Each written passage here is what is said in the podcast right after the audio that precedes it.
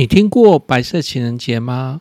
白色情人节是三月十四号，很多厂商都在白色情人节的前夕开始做出相关的宣传，告诉大家别忘了这个日子。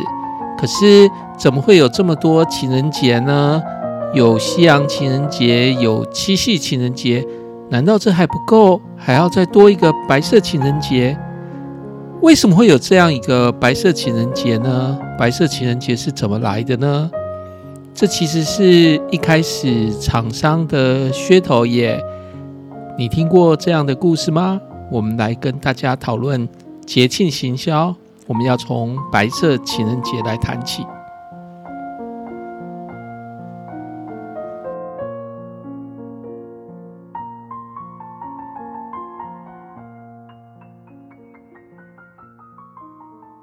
嗨，大家好，哎，我是汪志坚老师。大家好，我是 James。好，我们今天要来跟大家讨论很有趣的主题，叫三一四 白色情人节。白色情人节，对，这很特别的节日。这个大家知道不知道？这个白色情人节的由来是什么啊？这个很有趣的题目，哎，哎，对。以前比较少听到，大家科普一下。对对对对，我们要来跟大家科普一下。比较少听到，在台湾呢，嗯。对，这不知道那个大家知道不知道？就是三月十四号是一个叫做白色情人节，然后这个情人节哦，就是它的意思好像是说，就是如果男生好在二月十四号那一天收到巧克力的话，好，那你要在三月十四号那那一天还礼。好，那还礼的内容必须是白色的糖果，哎，很有趣哦，对不对？好，第一个很很多有趣的点啊，第一个就是哎，男生收到，其实不是大部分都是女生收到吗？所以这个白色情人节其实还有一个版本，就是不是男生收到就好了，是女生也要收到，哎，但是呃，原始的版本是就是男生收到其那个巧克力以后，二三月十四要还礼，而且还礼内容必须是白色的糖果，嘿，这个很有趣。为什么白色的糖果呢？哎，朱老师，你知道不知道这个？嘿，这个情况很特别哈，左白色的糖果，嘿 嘿。对，哎对，其其其实其实还蛮特别，但我我想，因为这个是来自于日本，一开始日本，因为王老师会提供大家很多比较详细的内容，我就来跟大家解释一下，探讨这个渊源。对对，哦王老师会跟大家说，那我们就跟大家解释一下，来谈一下，嗯，哎，那个这个哦，其实哦。大家不知道怎么能能不能想象，这其实是一个厂商创造出来的节日。你知道那个呃情人节，它其实不是厂商创造出来的，就是就真的有这个节日。好，至于那一天会送他巧克力这件事，可能是搭配着这个情人节的事情，但是其实那个是真的有这个节日。但是白色情人节纯粹就是创造出来的。那这个节日其实是一个日本福冈的这个甜点厂商哦，在制作甜点的时候会剩下很多蛋白，然后他就用蛋白去做的甜点，然后这个蛋白做甜点，所以一定是白色的嘛，因为这个主要材料是蛋白。那所以为了促销这个白色的甜点，然后他就呃自己虚构了一个想法，就说三月十四号是情人节回礼的日子，好。然后在这个日子里面要送出白色糖果，哎，特定一定要白色的哦，好，那就是因为绑他们公司的产品，哎，很有趣，对不对？嘿，嘿，真的很有趣啊！听起来其实就是等于是商人呃去把它 create 出来的一个节日啊，听起来应该是是。对呀，对呀，对，这个节日没有很久哦，是在一九七七年。哎，也是很久了啦，但是不不是像其他节日是五百年、一千年或者是三百年的。好，这个一九七七年的时候，那那时候其实最早的时候叫做糖果这个赠送日，但是三年之后他就把它给他一个更好的名字，就一九八零年的时候他就给他更好的名字，叫做白色情人节，然后那名字就用到现在，那就一用也就用了四十来年了。好，那当时这个是一个日本。那个福冈博多的一个甜点厂商哈，叫做这个石村万圣堂哈，这个很有趣的一个厂商哦，这个很奇怪，这个厂商哦，他做的一种甜点哦，要跟大家科普一下，这个甜点哦叫做呃，他他们公司有一个呃很有名的甜点是呃叫做呃鸡软素面，好，这个名字有点奇怪，哈，就是呃鸡软素面，它是用那个名字来用那个材料来去取面，是指它的外形有点像面这样子，好，那呃素面这件事就不是我们的重点了，重点是它是用鸡的那个鸡蛋的蛋黄。那这种蛋这种甜点其实不是日本人发明的，这个甜点其实是那个葡萄牙人发明的。那可是这个葡甜点传到了日亚洲，其实在我们这个泰国那个有一种斑斓椰子蛋糕，上面也有撒一点点那个呃蛋黄丝，就是呃有一点点像是蛋黄颜色的，然后是甜的，然后呃长度大概一两公分或两三公分长度的那种。或的那个蛋黄丝，哦，那其实可能都是同一个来源。那这个东西到了这个日本以后，就是它就取名叫做鸡软素面。那这一家石村蛋万盛堂，它就是专门做这种，就是呃鸡软素面。所以呢，这一家这个在日本福冈的这个甜点厂商啊，它就每年就会生产很多白色的糖果。为什么会生产白色糖果？因为它的鸡蛋蛋黄已经拿去生产了这个鸡软素面这一个甜点了，所以它的蛋白怎么办呢？它的蛋白就去用那个棉花糖的技术去跟它做出了另外一种甜点。那这个甜点叫做呃褐奶子，好这样的一个甜点。那这个褐奶子这个白色甜点很多啊，那他还要卖这个白色甜点，他就想了一个 idea，就是说。诶，三月十四号是情人节回礼的日子，然后要回礼这个白色的一个糖果，这个贺奶子。好，那呃，给当初送礼的人，就是他就想了一个 idea，就卖他的东西啦。诶，这还蛮成功的。那从一九八零年开始，他就把它取一个更好名字，刚刚说过，就叫白色情人节。那白色巧克力是因为这个白色情人节后来普及了以后。那巧克力厂商才发现说，哎，对呀，那他可以卖他的褐软子、褐褐奶子，为什么不能卖我们的那个白色巧克力呢？好，那所以呢，他们就也开始在促销这个，在白色情人节那天促销白色巧克力，所以就变成说，白色情人节的时候可以送白色的糖果，那可以是褐奶子，或者也可以是那个白色巧克力。好，不管怎么样，就是这样。哎，是不是蛮有趣的一个 idea 啊？哈，然后结果就呃，慢后来就变成了我们今天的这白色情人节，对不对？哎，很有趣的 idea，对不对？哎，那个朱老师，你觉得呢？我我我我想很很很，我想这是纯粹是商人，但他他们也看到这个节日，其实台湾也是一样，很多节日其实去经过呃严格改革了哦。比如说，那我们知道，其实像白色，日本人就非常喜欢白色。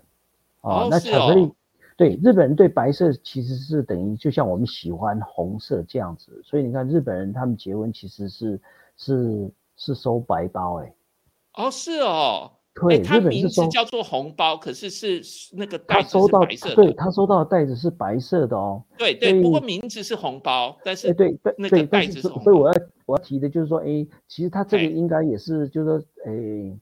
可能当初像汪老师提到这个福冈的这个公司，他呃，因为一开始他就用白色，但某一些原因，然后它蛮符合日本人他的生活以及文化习惯哦，他的他的这些传统的习俗或者他本来的认知，所以就觉得白色这个东西很很对他们的日本人来讲，其实就是一个大家很能接受的，甚至是一个正面的颜色，所以他就把。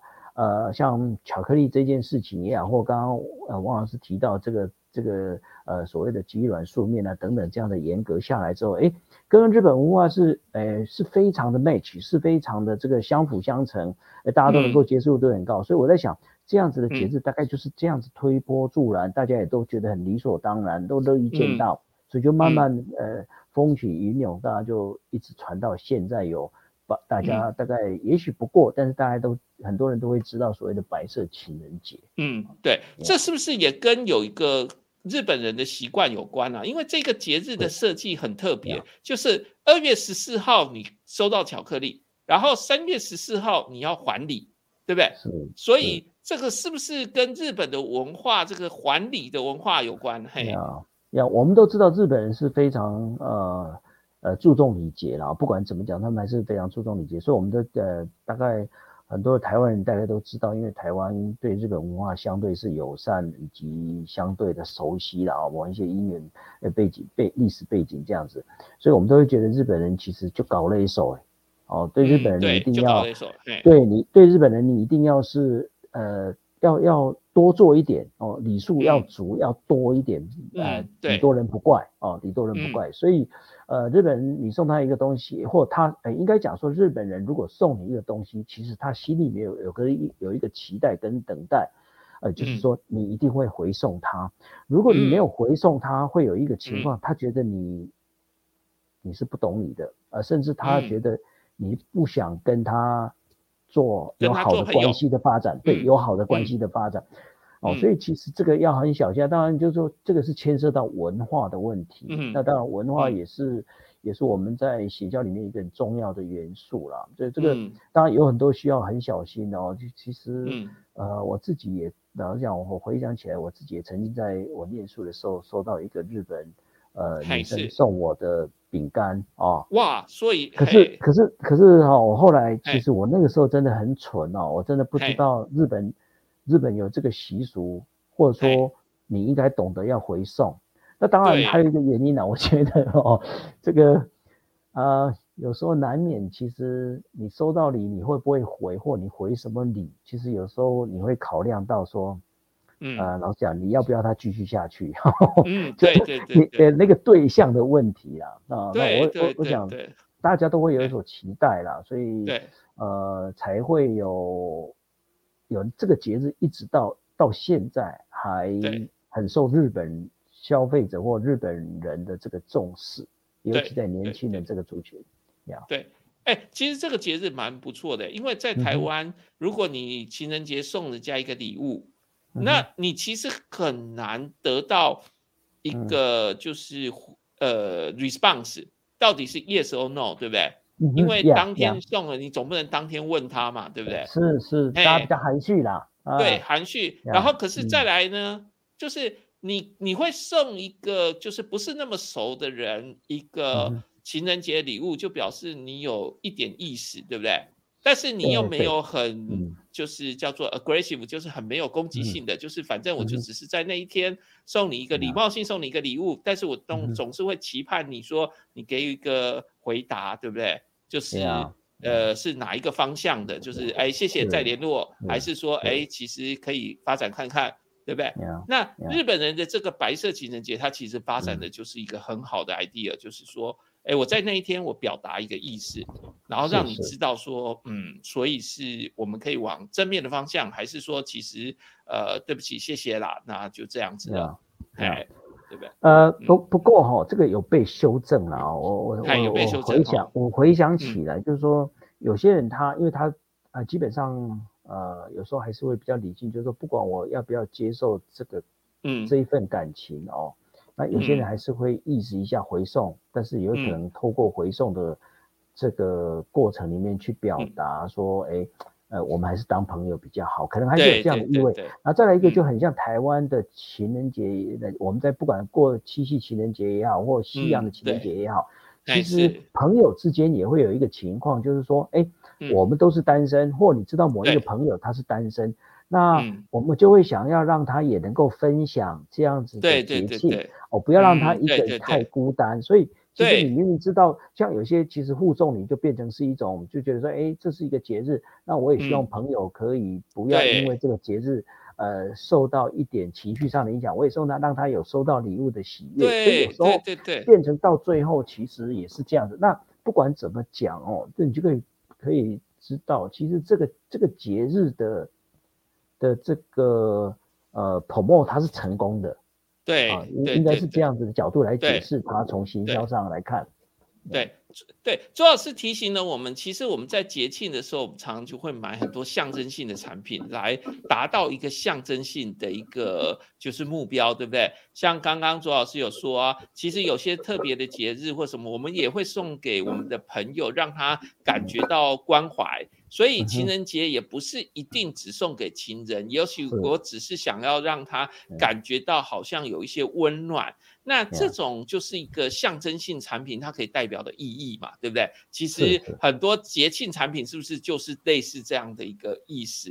哎，呀呀，其其实就变成说啊，假设这是一个情人节，不管是白色的或或这个原来的这个情人节，对，那我我想其实它可能到最后变成。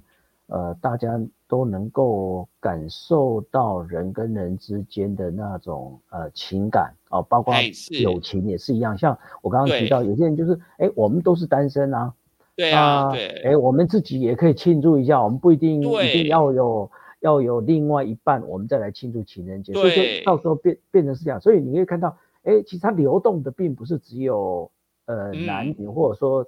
或者说所谓的伴侣之间的这种对这种这种情愫，它可能也包括友情的一个互动。哎，我比如说，哎，假设我是单身，那呃朋友在这个节日里面，他哎送我一个礼物，特别关心我，那我也知道，哎，这个朋友是关心我的。哦，我们的友谊其实是非常的嗯。呃坚固哦，表示呃在这样的节日节日里面，他还是会记得我，我是单身，需要多一点的关心。对对哦，所以其实是还是蛮正面的啦。对我，我有听过是像那个呃一个公司的小主管，然后他会在情人节那一天送给所有他的部属就是鲜花，然后呢，这有很多可能的目的诶，包括了说，如果你还没有男女朋友的，那你至少当天就感到很温馨，对不对？有人送你东西，好，不管巧克力还是什么，是好，就是这个，因为那是一个节气嘛，啊，那当天什么都没收到，人就会就是有点失落啊。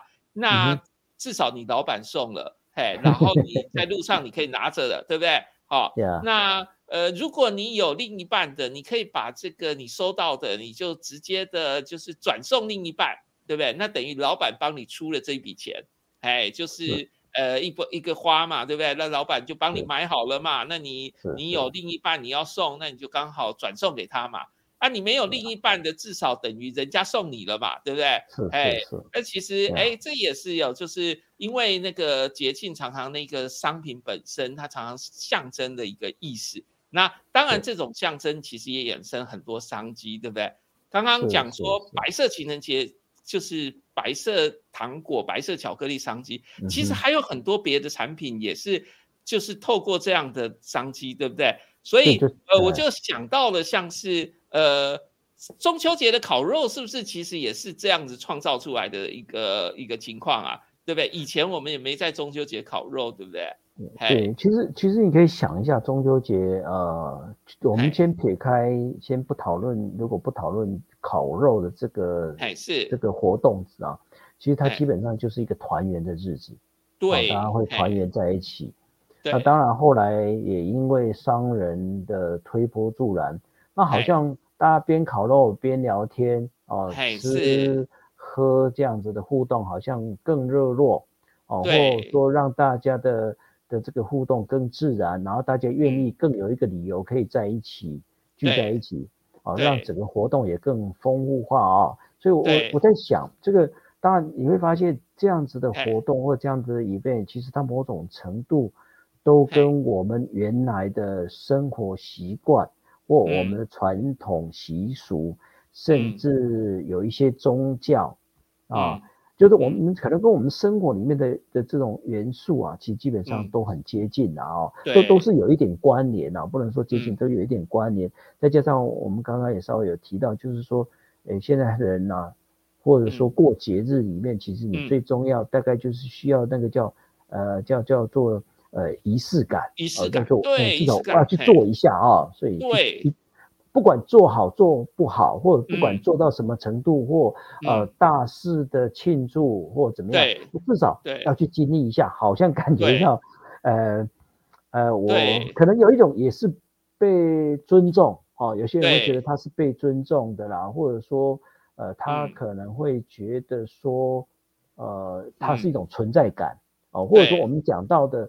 呃，不管，尤其像情人节啦，或者这种，就是它变成说我被认同，哦，你有把我当做是你的你的另一半这样子。有些人是就是那个仪式感，我们现在用时下的话就是所谓的仪式感这样子。对对对，所以其实哦，我我就在想到说，还有像是那个母亲节蛋糕，也是很有这种情况哎，因为我们小时候也不吃母亲节蛋糕的，我也不知道哪一天开始啊，但是这开始就是哦，好像很多这个面包店或者是这个超商开始跟你说，哎，母亲节蛋糕预购，嘿，然后呢，哎，就开始大家母亲节就是买一个蛋糕回家。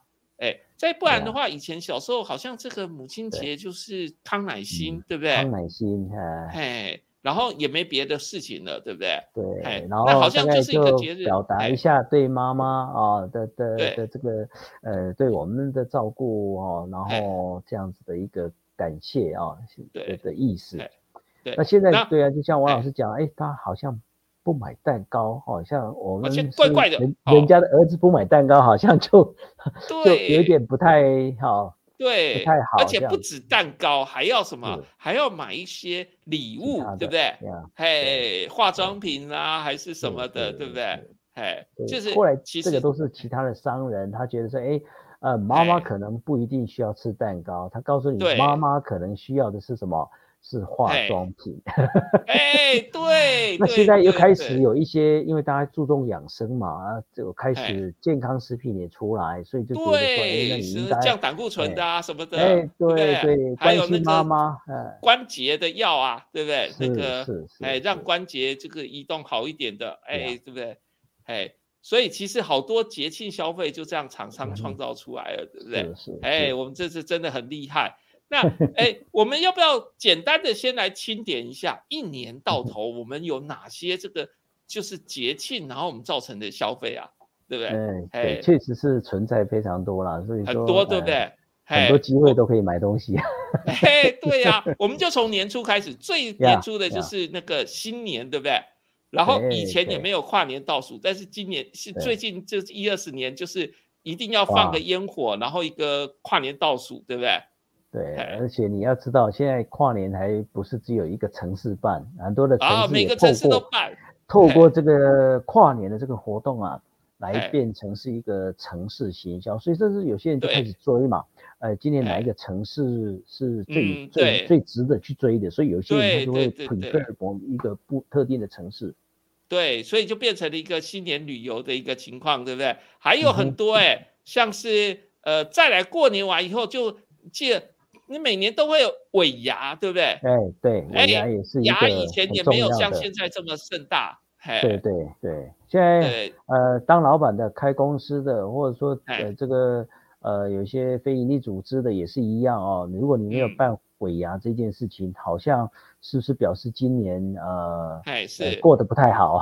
对，一定要办，否则老板对就会很没面子。对，有些甚至你没有年终奖金，可是总要有个尾牙吧？啊，对，好像好像也有这样子的一个情况啊。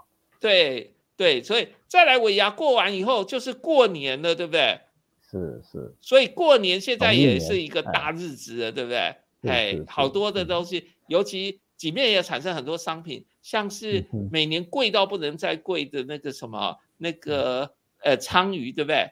那个年菜白鲳，哎，嗯，年菜，对，那个年菜很贵啊，对不对？哎，那这也是一个很大的消费，对不对？每年那个那个团圆饭，好，那很快速的再讲，再往下，我还有很多日子，哎，对不对？元宵节，元宵节，嗯，嘿，吃汤圆，对不对？哦，嘿。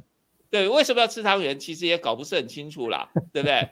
哎，但是可以知道一件事情，就是那个汤圆厂商哦，一年大概卖元汤那个元宵跟冬至，对不对？哎，那那还有就是说元宵现在变得比较元呃汤圆或元宵现在都比较多元的，但口味也变多。你会发现整个商机其实它的消费量啊，或整个市场其实都比以前来的大许多。啊，我印象里面像我小时候其实。呃，家里的汤圆都是自己手手工做的，因为哦对，其实呃，我觉得那个才叫仪式感哦，就是说大家呃妈妈准备，然后大家小孩子啊、大人大家一起搓汤圆哦，那也很有趣，然后那个家庭的气氛其实是很温暖的，尤其在冬天，可是大家聚在一起哦，然后甚至搓完之后先呃先先煮一点来吃，所以哎，其实那个。我我我我我觉得那个才是真的，对对我们这种有记忆经验来讲，都是真的才叫仪式感。对呀，那个是仪式感没错啦，但是那个商机就不大了。哦，对，那商机不大，没有错。自己做没办法有商机啊。对啊，像以前年菜，哪有什么卖年菜？都嘛是自己煮，对不对？家里煮，对自己煮，对，就是妈妈当然很辛苦，然后准备了很多年菜哦，当然满满桌的菜。可是你看现在年菜，其实在每一年哦，不管是餐厅也好哦，或者说像有一些外汇的啊，或者说甚至像现在的便利商店，其实好多的通路几乎都卖年菜。对，所以你看这个仪式感产生的商机有多大，对不对？是是是是是，对，那个哇，这个是一个大销路。好，再来往下，是不是那个情人节？哇，情人节消费也很多，就来到二月，就来到二月了。哎，对，二月十四，对不对？情人节有三个嘛，二月十四、三月十四，还有七夕情人节，对不对？是是是是，对，啊，衍生很多产品了哈。再来往下，其实还有哎，还有好多哎，像是哦那个复活节，这不是台湾不流行，对不对？像对啊，刚刚四月还有清明节啊，清明节哎，对，清明节也是啊，这个复活节跟清明节时间很接近，其实它也是有一些相关的产品，啊可能祭祖啦，或者说有一些相关的祭品，其实都会在这里，甚至呃，现在还有就是说，因为清明节呢，大家的生活的形态有一点改变，所以现在还告诉你还可以帮你祭祖啊，对，代客 祭祖，然后。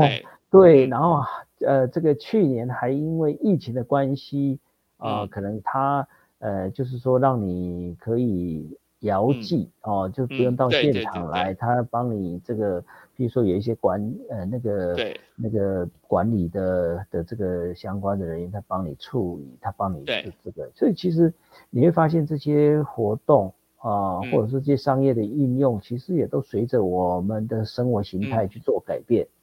对，因为现在，比如说现在大家比较忙啊，比较呃，甚至比较不方便哦。大家都像以前的工作，其实大家都尽量都是在同一个地方，然后就家里住哪里，就在附近找一个工作。可现在，对，几乎大家都都远离嘛，所以都远离原来的故乡。那有时候要回来，要大家调整时间，其实呃，或许有一点困难哦，有有点很难呐。那所以就变成它会衍生一些一些商机出来。对对对对，哎，刚刚左老师所讲的就是我们五月第二个礼拜天一定会塞车的，哎，就是母亲节嘛，对不对？哎，大家各地工作，然后就 当天就要回来，回去看看妈妈，对不对？因为你如果不回去就是不孝，想办法再回去啊，人家这也是一种仪式感哦。对对，回去就要带点东西嘛，对不对？是的，是的，想不到带什么就带蛋糕嘛，对不对？对啊，哎。不然的话，化妆品嘛，对不对？刚刚朱老师说那珠宝，哎，对对，哎对，还有还有一个很奇怪的东西，就是锅具。这锅具带回去，不知道会不会被妈妈 K 哦？因为妈妈对，这这很奇怪的。第一个，你是嫌我嫌我煮菜不好吃吗？哦，对，不然你就是嫌你是要我多煮菜吗？我已经连。已经慢慢不想煮了，想休息了。那你又多买这个锅子是怎么样？提醒我煮的太少。对，可是其实当天还是卖很好哎，就是锅具母亲节还是卖很好啦。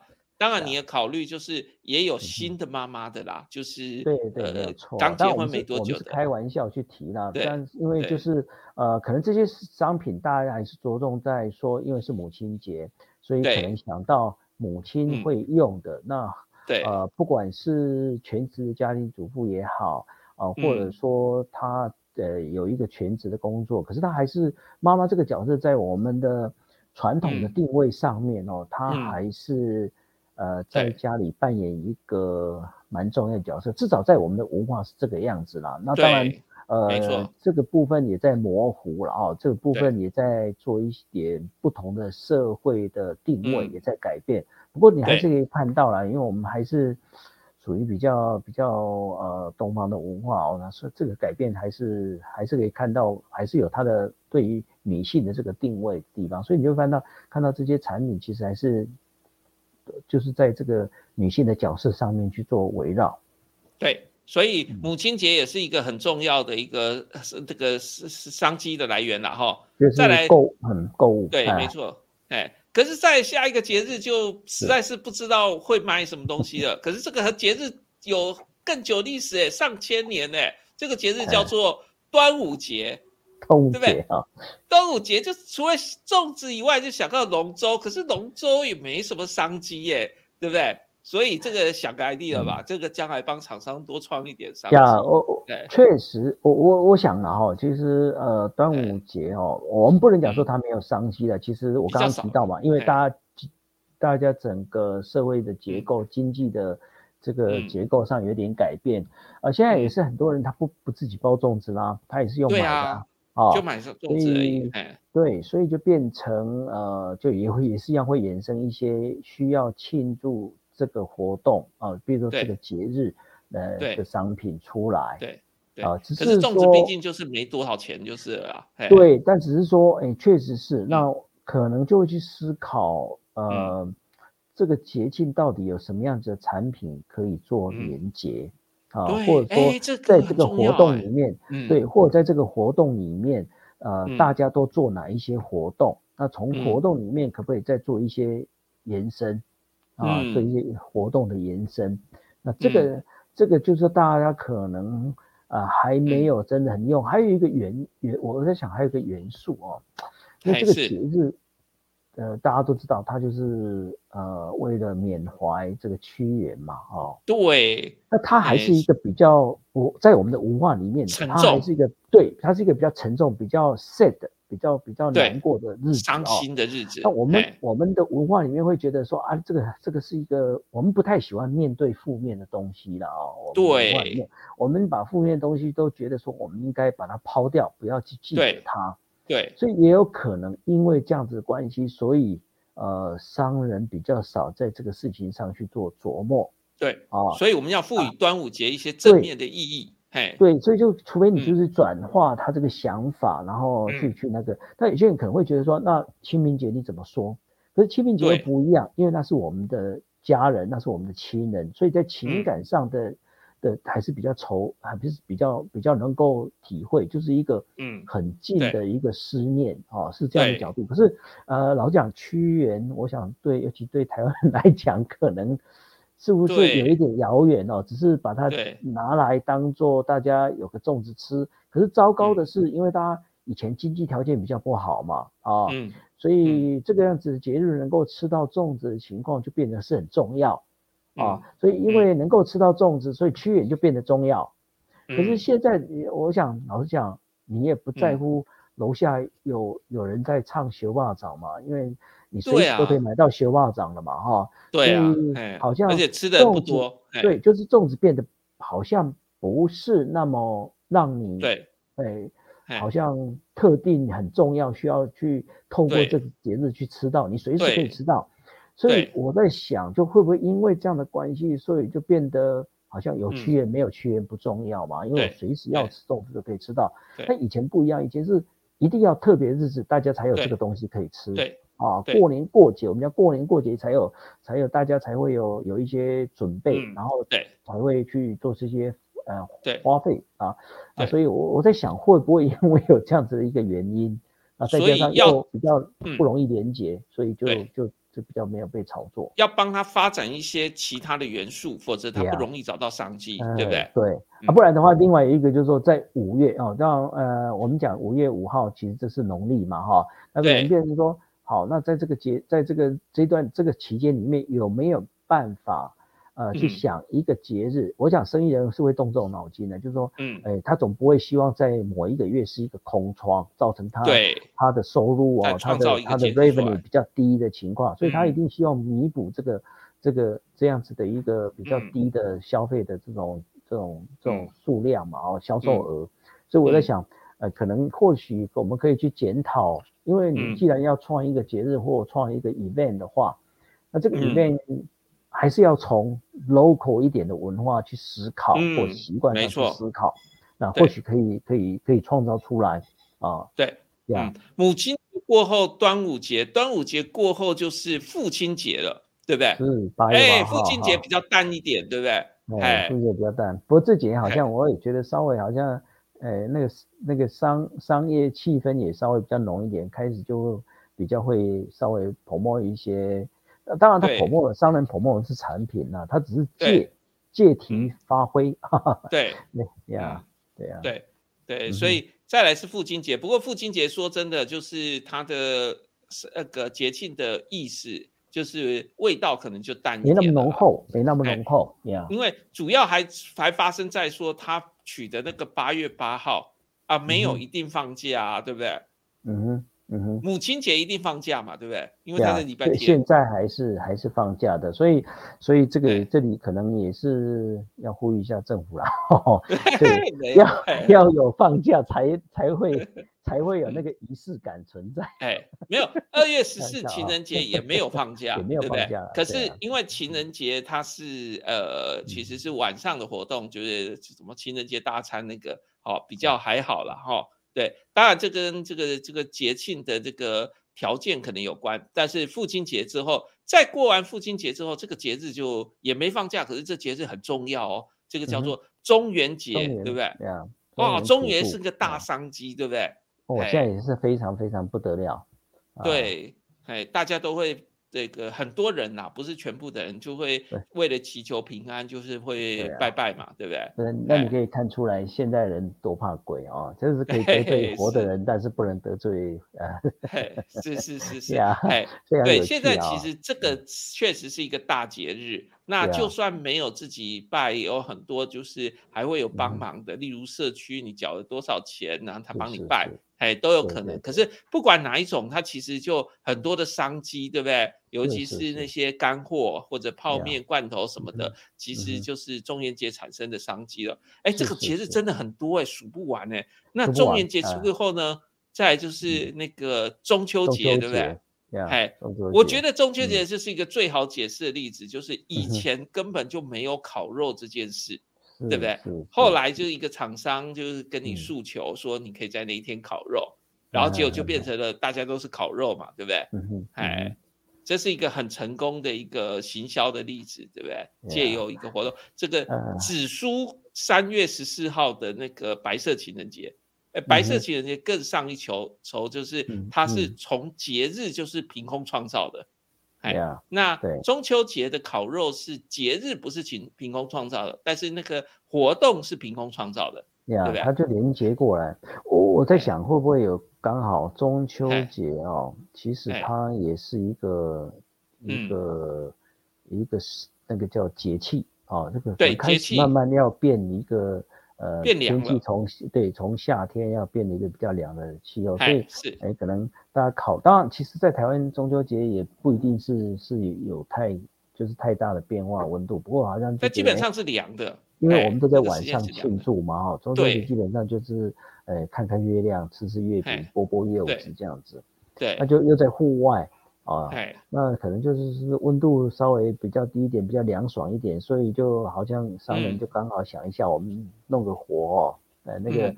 那个虽然不是引火，但是这个小火啊，烤烤肉嗯。哦，那有嗯有火比较大，比较暖和嘛，啊，比较嗯暖和，那对。就呃来吧，烤烤肉这样子也蛮合理的哦。嗯啊嗯，所以其实这个中秋节真是很厉害的一个节庆。嗯还有一个节庆也是最近就是十来年才比较那个在台湾是比较新奇的，而且局限于幼稚园。然后你会发现幼稚园非常疯狂。这个节庆是什么呢？这个节庆叫做万圣节。节，哎，对对不对哎？嘿，我就奇怪了，我们小朋友都那个小时候我们都没有这个节日啊。嘿，当然这个节日是但国外很多年西方的，，哎，西方的节日啊，对西方节日。可是其实它也衍生了很多商机，对不对？是哎是是，便利商店，呃，不是便利商店，那个叫做呃量贩店，因此而能够大卖那些什么，就是做 cosplay 的，就是叫化妆舞会的那些设备，对不对？对，那就其实些其实你说在糖果还小，像其哎。实比较大的花费吧，那那个花花花费哦，反而是那个小孩子的呃那个 dress 哦，就是他去买的这些呃衣服啊或其他装哎扮，对，其实哎。这有些我的理解好像有些刚好在那个年龄层啊，哦刚好那个年龄嗯层的小孩子其实。呃，那个父母都很透伤透脑筋哦，就是每一年还不能重复，那你有两个小孩子还不能办同样的 哦，所以有时候，就很头痛，很头痛。那像台湾比较没有那个，我记得在美国念书的时候，其实啊，我们在台湾看，大家都是幼稚园小朋友在玩这这个东西啊。是。那其实，在在在国外，其实你说我们在大学里面看到，校园里面看到，其实学生也会办啊。哦，是哦，所以学生都会。哦。连连学校的教授也会办。哇。当然不是每一个人都办，但是有些他就是会办。对，每一个人都不一样。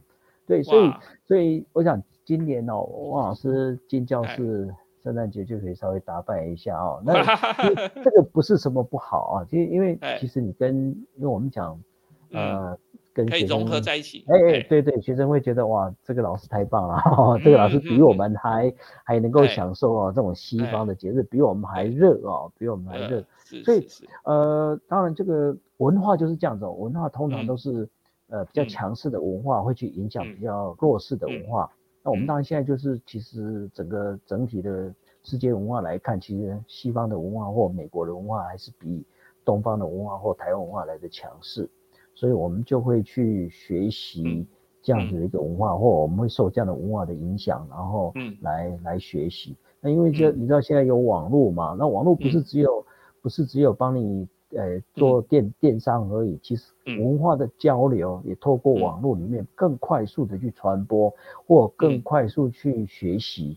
啊，所以对，其实这个我想应该或多或少，其实也都是拜这个 IT 的哦，IT 的发展的的影响。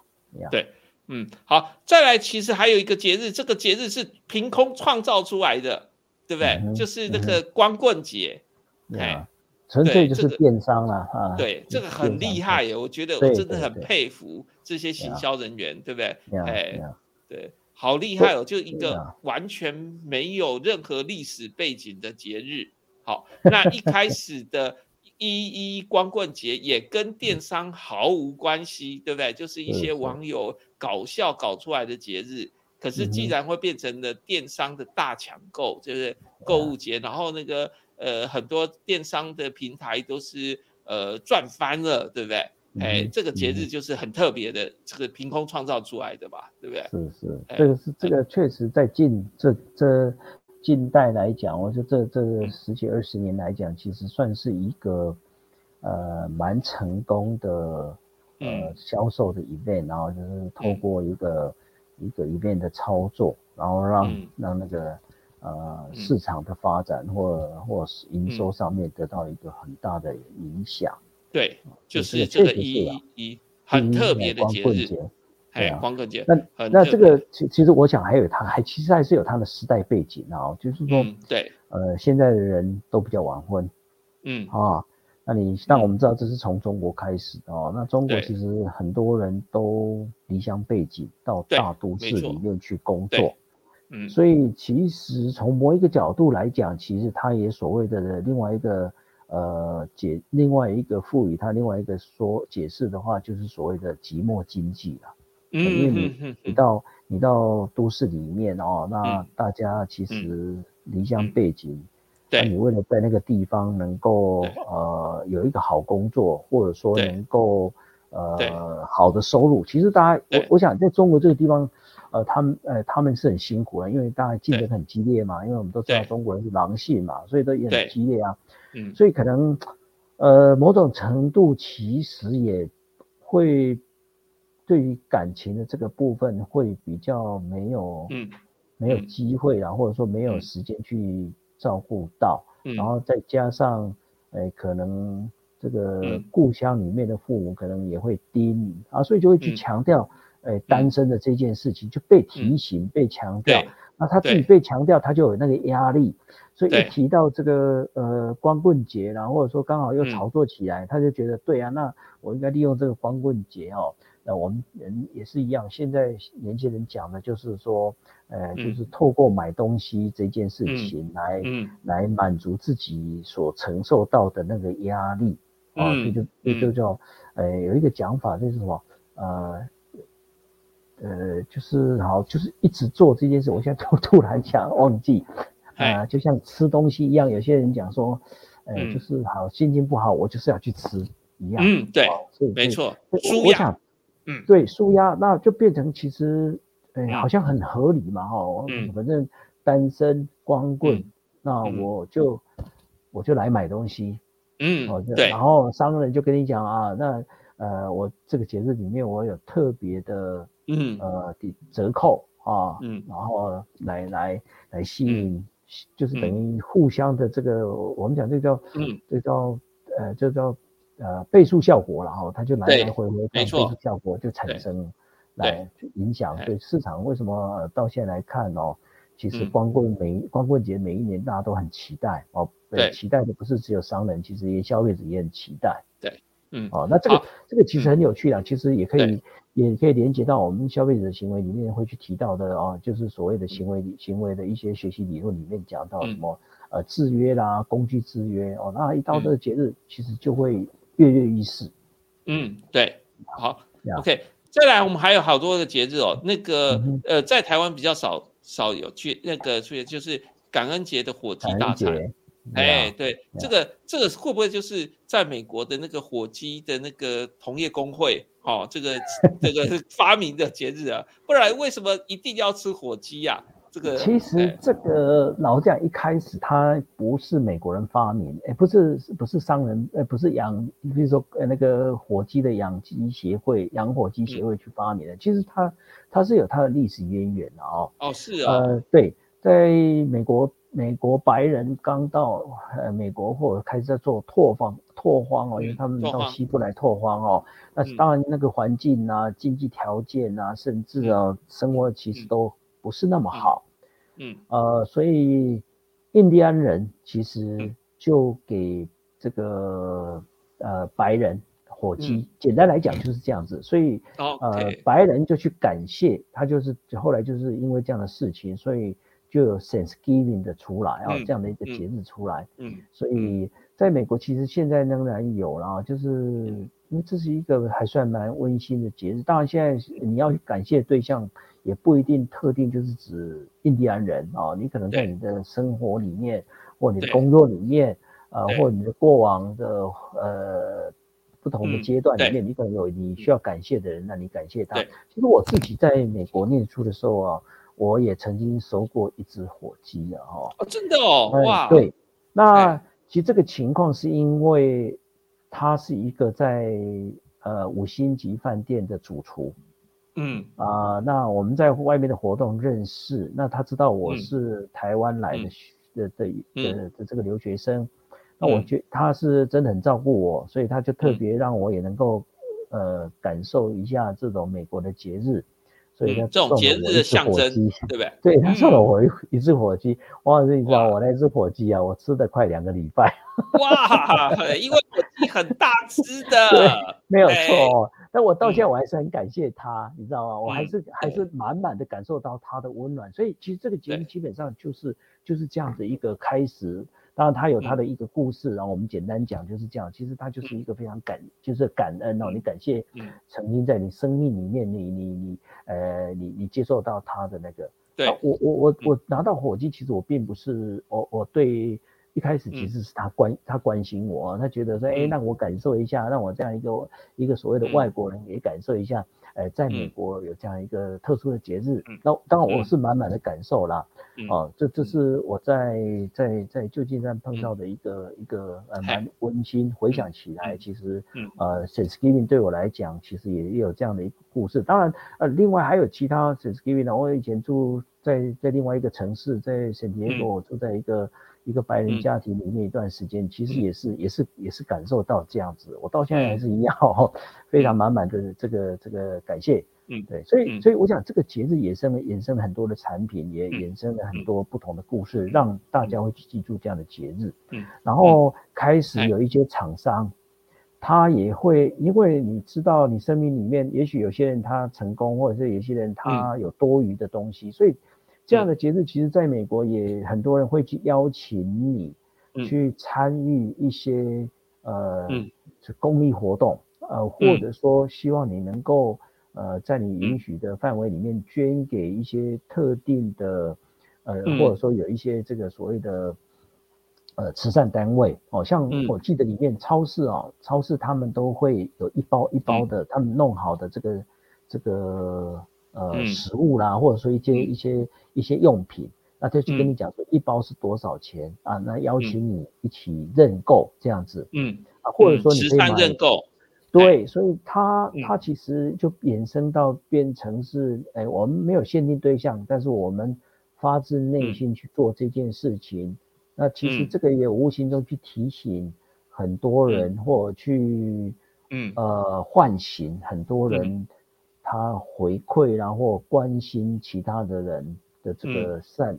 善意，然后善心，我觉得是还是蛮正面的，嗯啊，还是蛮正。其实台湾现在也有啊，他你看到了年底之后，有些人会发起，就是说所谓的呃认认购一桌啊，给呃对对对对，这个韩式，对对那个寒冷的冷，然后寒那个士是那个士大夫的士，寒士，我觉得也也蛮好的，也蛮好的啦，就对就尾牙帮他们办尾牙。那这个基本上也是一个 event，虽然它没有没有一个特定的日子，或我们刚刚讲了，哎，Thanksgiving 也好啦，啊，或者中秋节也好，我们虽然没有一个特定的名称或节日的名称，可是到了那个 season 到的时候，那个季节到的时候，哎，我们也会去做这个事情。那我我觉得是蛮正面的，哦，这这也是虽然它没有特定的节日，可是它也算是一种 event，哦，算是一种 event marketing 要做的事。对，好，那个感恩节是感谢这些就是对我们有恩的人了哈。那呃，其实还有类似的一个节日叫做圣诞节，就是我们那个在美国的家人的团聚的一个大日子嘛，对不对？当然它也是一个宗教节日啊，是的，它是一个宗教节日，哎。然后它就很多的商机，对不对？就是礼物，对不对？除了这个刚刚那个朱老师有讲到这个那个。呃，感恩节的礼物以外，其实这个圣诞节更常送礼物，对不对？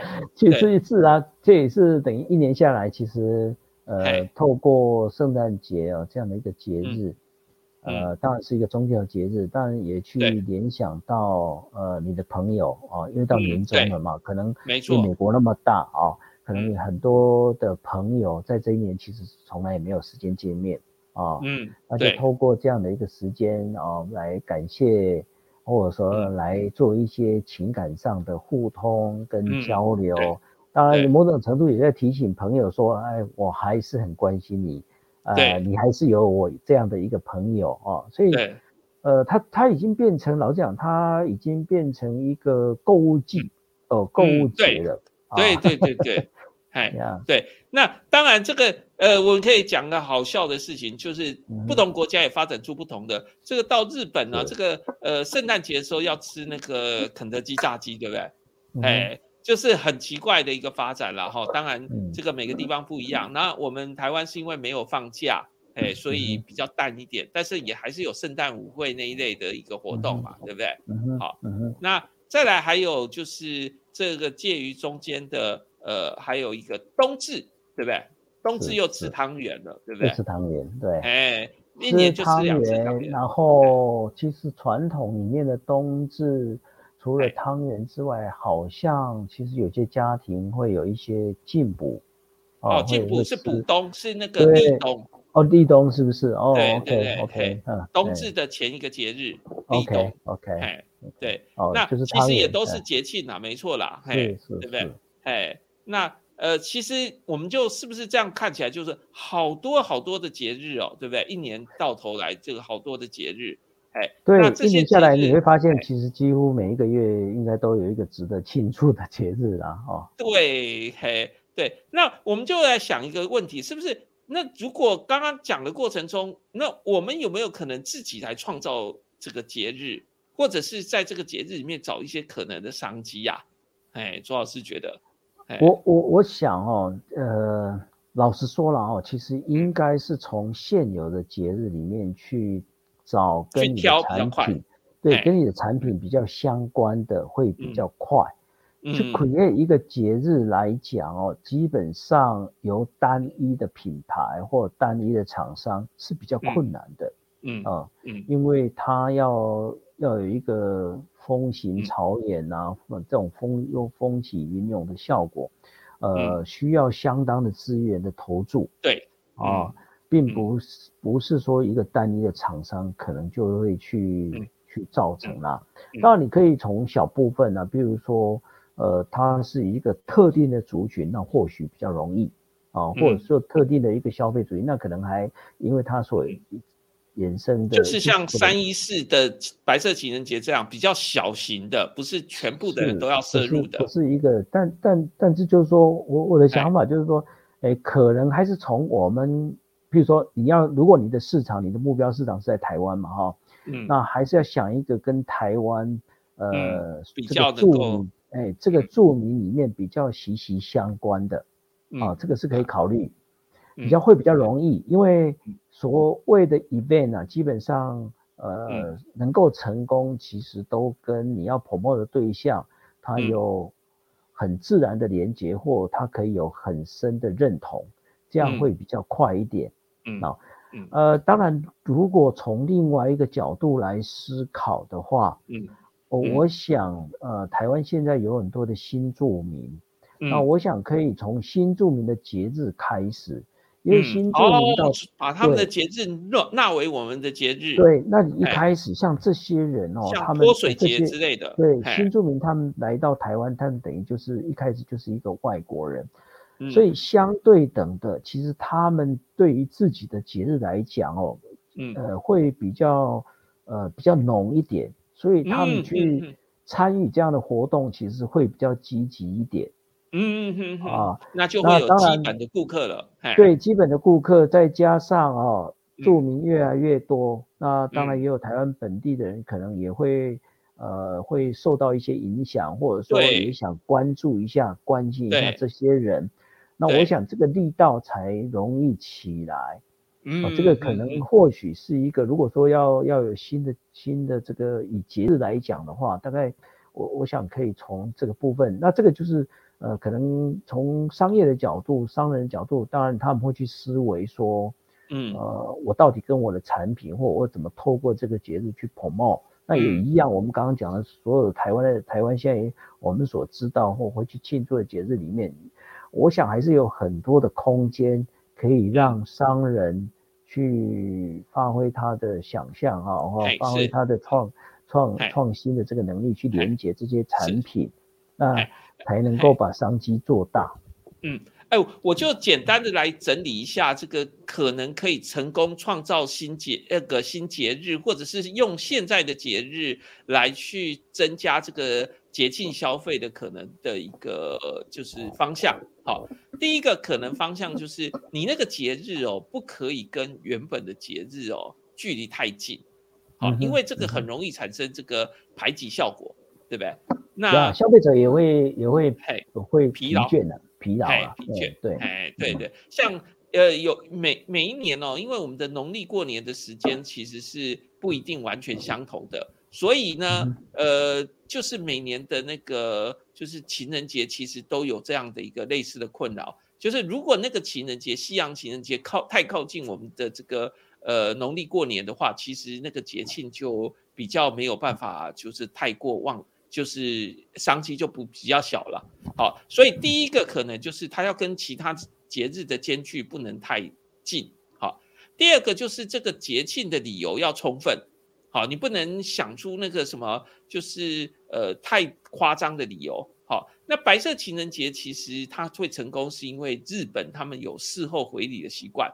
好，刚刚卓老师有解释了，日本人你收到礼物的时候，人家就是期望你在某个时间要回礼。好，所以它这个白色情人节的设计是一个非常符合日本文化的。所以这个节庆的理由要充分，好，不能够呃，就是太过突兀，好，那要言之成理，好。第三个就是这个节庆的商品要合宜，好，这个商品要负担得起，好。那简单的说啊，像这个中秋节烤肉，烤肉这个成本其实是低的，那如果卖的是烤肉酱，其实这个成本也是低的，基本上就比较有可能就是这个节庆的合一性，哈。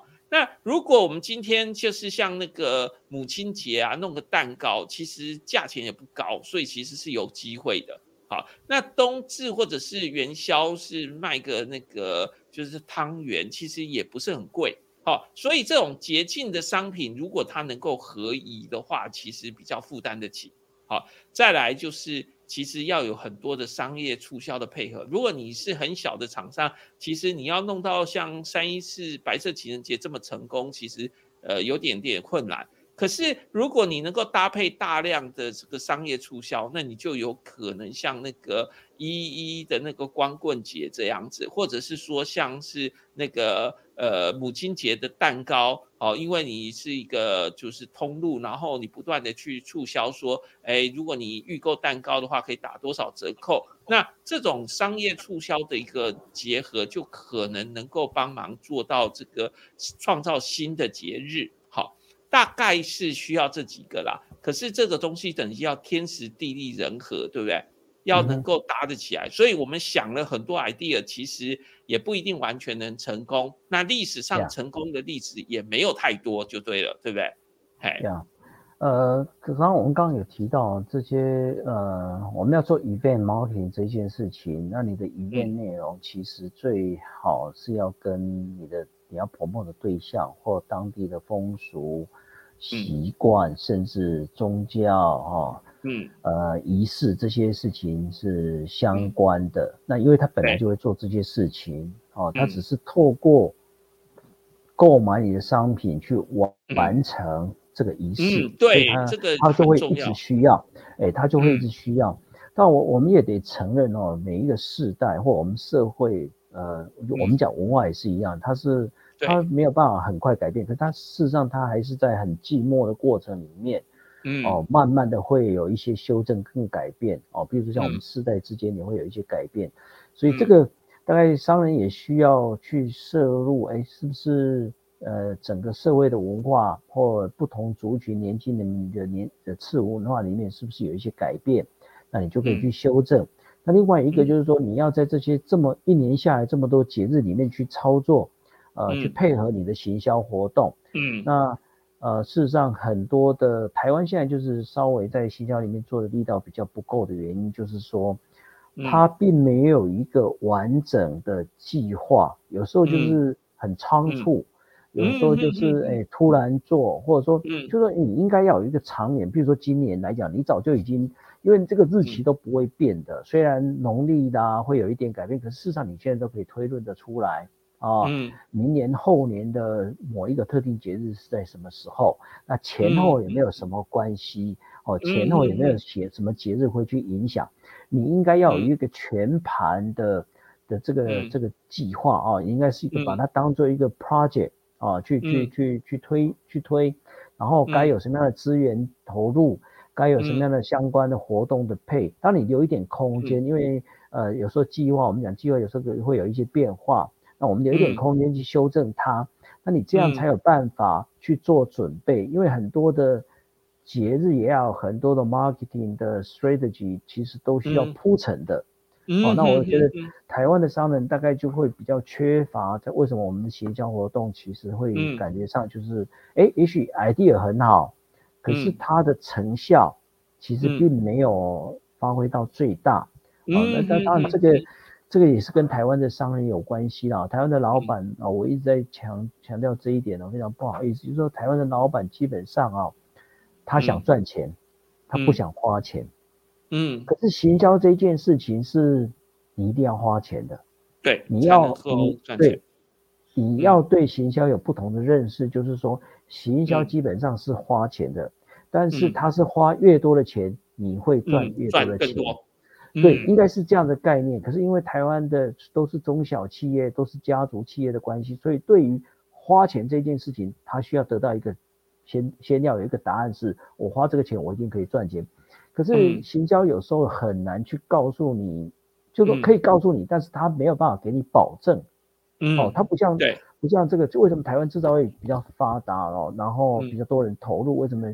呃，服务业比较少人，原因也是比较少人，比较大少大老板愿意去投入，原因就是这样子啊。因为我拉一条生产线，一个产品生产出来多少钱，就算利润很低，可是我知道我这个机器一天就是生产多少个，那我可以算得出来。可是很多的服务业也好，或者说行销活动里面，真的没有办法这样精算的那么精准，所以老板就不愿意把这个钱拿出来。可是让你去看，只要一个行销活动做得好的。啊，其实它的效益是非常可怕的哦，就像我们也有提到这个，像你看这个本来是一个宗教活动的妈祖的这个绕境，你看那个对妈祖绕境，嗯，你看在那个在台湾现在有几百亿，有多少人投入？对，那有多少人投入？而且你要知道，这些人都是什么？都是自愿的哦。对啊，他他是没有被迫的情况，对，他都愿意参参加或愿意去投入，啊，多少义工去投入。所以我在想，像这样子的一个活动，其实它已经是变变成每年一个非常非常大的，在在大概在下个月就开始嘛啊，嗯，所以其实从 market 的角度上来思考，像这样子类似这样已经在台湾已经在做的。那有没有我们的产品可以融入这样子的一个活动，利用这样子的一个一个活动去把我们的产品做更好的一个推荐啊？这个是我我想是可以思考的。嗯嗯，不错不错，对这个讲法非常好。其实中间有很多可能的商机，不管我们刚刚讲的这个节庆行销，或者是说后来我们在提到的这妈祖的绕境这种产生的这个，因为 event 就是一个事件。其实节庆也是一种事件事件了哈，那它其实衍生了很多的商机。那再来就是看我们怎么去掌握了，但是要注意的就是这些东西背后当然是有成本的，我们不可能凭空的，就是去创造一个这样的事件出来吧？是是是吧？好，那我们今天讲的也很多了。那我们最后可能一个结论就是，其实这个节庆的时候，我们很多这个象征性的商品，大家也很多的节那个商机。好，那呃，白色情人节或者是任何的情人节，它其或者是任何的节庆，它其实都代表着对我们行销人员来说是必须要去好好掌握的。好吧，那我们今天是不是就到这边？好，谢谢谢谢大家，也祝大家白色情人节快乐。哎，是永远 happy，对不对？好，OK，好，那我们今天就到这边，谢谢你好，拜拜，再见，大家好，大家拜拜，谢谢，拜拜。